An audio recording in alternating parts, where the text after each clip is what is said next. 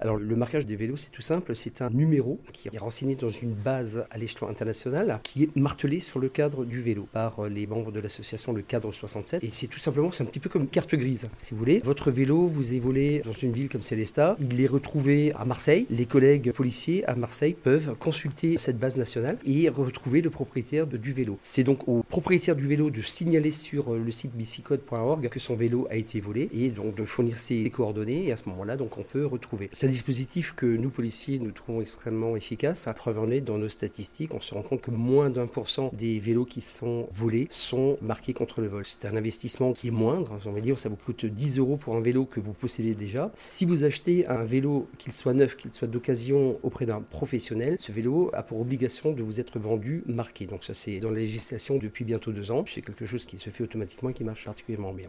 Mais il n'y a pas un territoire en France qui est épargné par les vols de vélos. Alors ce qu'il faut savoir, c'est qu'on parle beaucoup des vélos électriques actuellement, des vélos les plus onéreux. Ce sont ceux-là qui sont bien évidemment la cible des voleurs. Il y a un véritable marché, puisque lorsqu'on se fait voler un vélo neuf, ben, on va acheter un vélo d'occasion. Et un des conseils qu'on peut donner, c'est euh, si vous êtes à la recherche d'un vélo d'occasion, si vous consultez, comme beaucoup de gens, les sites de petites annonces en ligne, il vous faut être très très vigilant parce que si vous voyez dans un magasin un vélo qui vaut 2000 euros et qu'on vous le propose à 400, il y a anguille sous roche. Si vous l'achetez avec de l'argent honnêtement gagné, le fait d'acheter un vélo qui vraisemblablement volé fait de vous un receveur de vol. Ce qu'il faut savoir, c'est que le vol et le recel de vol est traité de la même manière. Garde à vue, présentation à un magistrat, 3 ans de prison et quelques milliers d'euros d'amende. Donc il faut être extrêmement vigilant. Avec le marquage, le citoyen, lorsqu'il achète un vélo à un particulier, si ce vélo est marqué, vous pouvez, vous, avec votre téléphone portable, aller sur le site bicicode.org et vérifier si ce vélo est ou non signalé volé. Vous n'avez pas accès à la fiche du propriétaire, bien évidemment, mais si le propriétaire a signalé son vélo volé, ben, vous aurez cette information.